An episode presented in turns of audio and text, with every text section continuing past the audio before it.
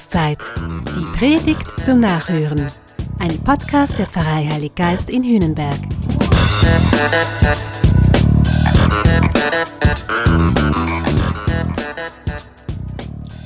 Der Podcast ist aus der Sommerpause zurück und wir steigen gleich ein mit einer ganz spannenden Frage.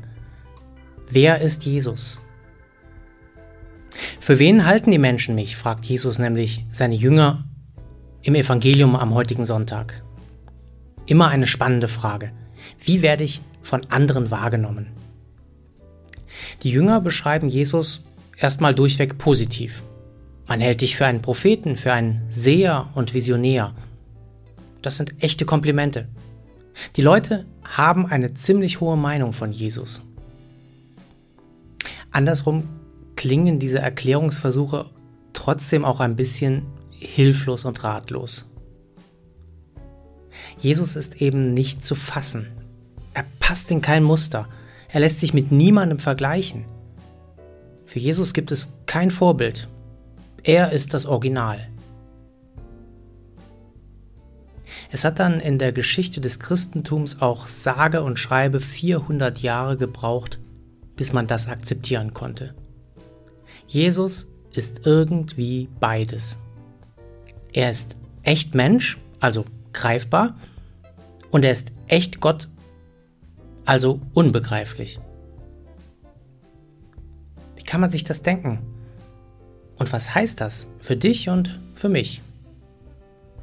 Ich versuche es mit drei biografischen Eckpunkten von Jesus deutlicher zu machen. Erstens, Jesus wurde geboren. Die Geburt ist immer wichtig, könnte man meinen. Bei Jesus aber gar nicht so. Nichts gegen Weihnachten, ein nettes Fest, aber ohne Ostern würde sich heute wohl niemand von uns mit Jesus beschäftigen. Aber dazu später. Über die Geburt von Jesus wissen wir tatsächlich ziemlich wenig. Seine Herkunft bleibt im Dunkeln. Der Heilige Geist sei über Maria gekommen, sagt die Bibel. Gott nicht Josef sei der Vater. Hier geht es der Bibel, ich glaube, ein bisschen wie uns allen. Nichts Genaues weiß man nicht. Klar ist aber, wenn Gott etwas Neues beginnen will, dann kann er das. Und dann hält er sich sicher nicht zwingend an Naturgesetze. Das ist die Botschaft, die zählt. Niemand, keine Frau, kein Mann, kann Gott machen. Wir können Gottes Tun nicht beeinflussen. Wir können uns sein Dasein nicht verdienen. Gott schenkt sich uns. Salopp können wir sagen, Jesus ist Maria in den Schoß gefallen. Einfach so, aus lauter Liebe. Jesus ist Gottes Geschenk für die Welt. Wo genau er herkam, wissen wir nicht. Was er tat, das wissen wir dafür umso besser. Wir können sagen, durch Jesus zeigt Gott, wie er ist und was er will. Wo andere ausgrenzen, nimmt er an. Wo andere niedermachen, richtet er auf. Wo verurteilt wird, schenkt er Versöhnung. Wo vertrieben wird, sammelt er. Wo man am Ende ist, gewährt er einen neuen Anfang. Jesus ist eine historisch verbriefte Figur. Er wirkt mitten in der Welt und ist mit seinem ganzen Sein doch nicht von dieser Welt. Was heißt das jetzt für dich? Na, wie hört sich das denn an? Gott schenkt sich dir. Du musst ihn dir nicht verdienen. Aber du kannst versuchen zu tun, was Jesus getan hat. Das geht. Glauben ist kein Leistungssport, aber Glauben ist ein Tunwort. Zweitens, Jesus starb am Kreuz. Wichtiger als die Geburt ist der Tod von Jesus. Klingt komisch, ist aber so. Viel zu früh, mit 33, stirbt Jesus den Tod eines Verbrechers.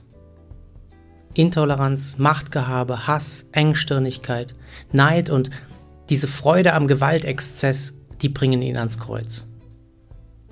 Gott stirbt am Kreuz. Was für eine völlig paradoxe Vorstellung. Nicht aber bei Jesus. Warum Gott das nicht verhinderte?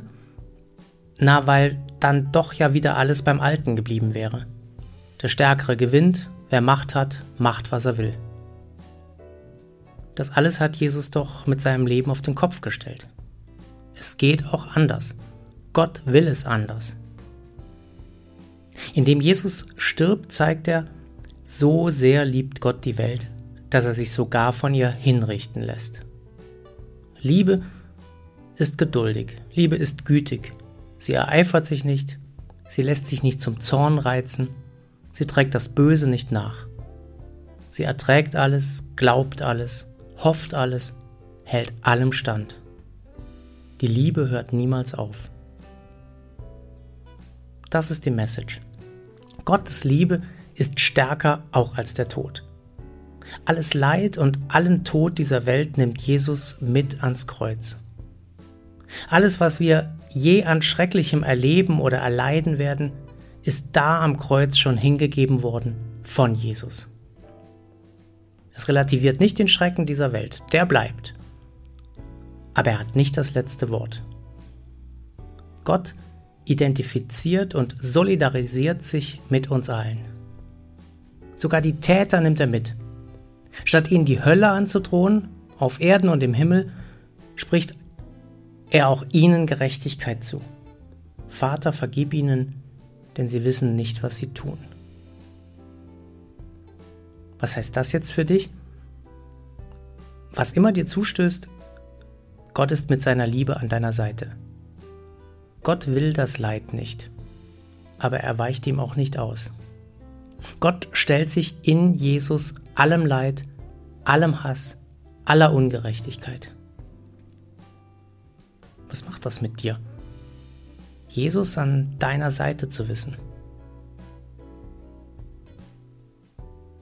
Drittens, Jesus ist von den Toten auferstanden.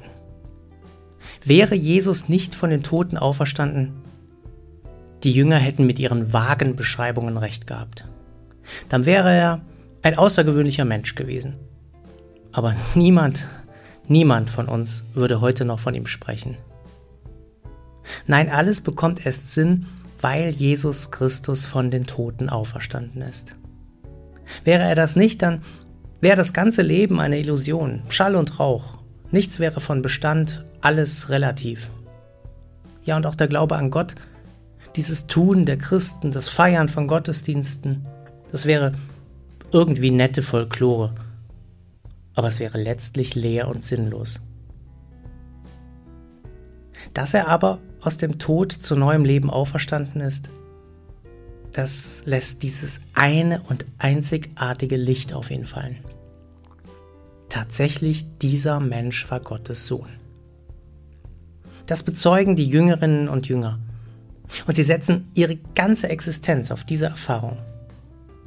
Es ist ähnlich wie bei der Geburt Jesu. Was genau passiert ist, wissen wir nicht. Aber dass etwas passiert ist, das kann man nicht mehr leugnen. Wir wissen nicht, was nach dem Tod kommt, aber seit Jesus wissen wir, dass etwas kommt.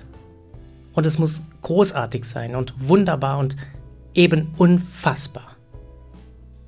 Die Jüngerinnen und Jünger sind Zeugen dafür.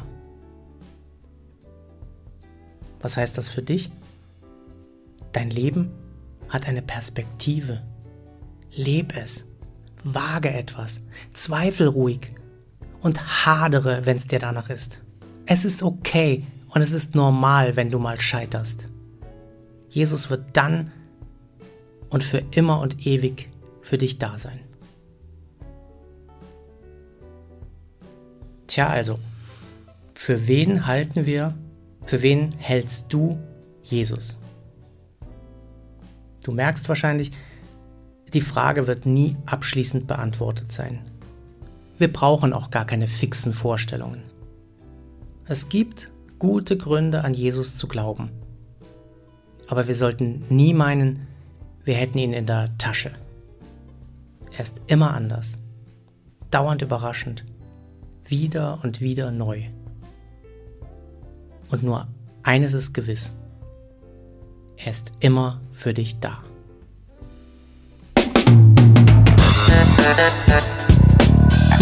Das war Glaubenszeit. Die Predigt zum Nachhören. Ein Podcast der Pfarrei Heilig Geist in Hühnenberg. Gesprochen von Christian Kelter. Idee und Konzeption Biesberg Media Group. Wir machen Medien.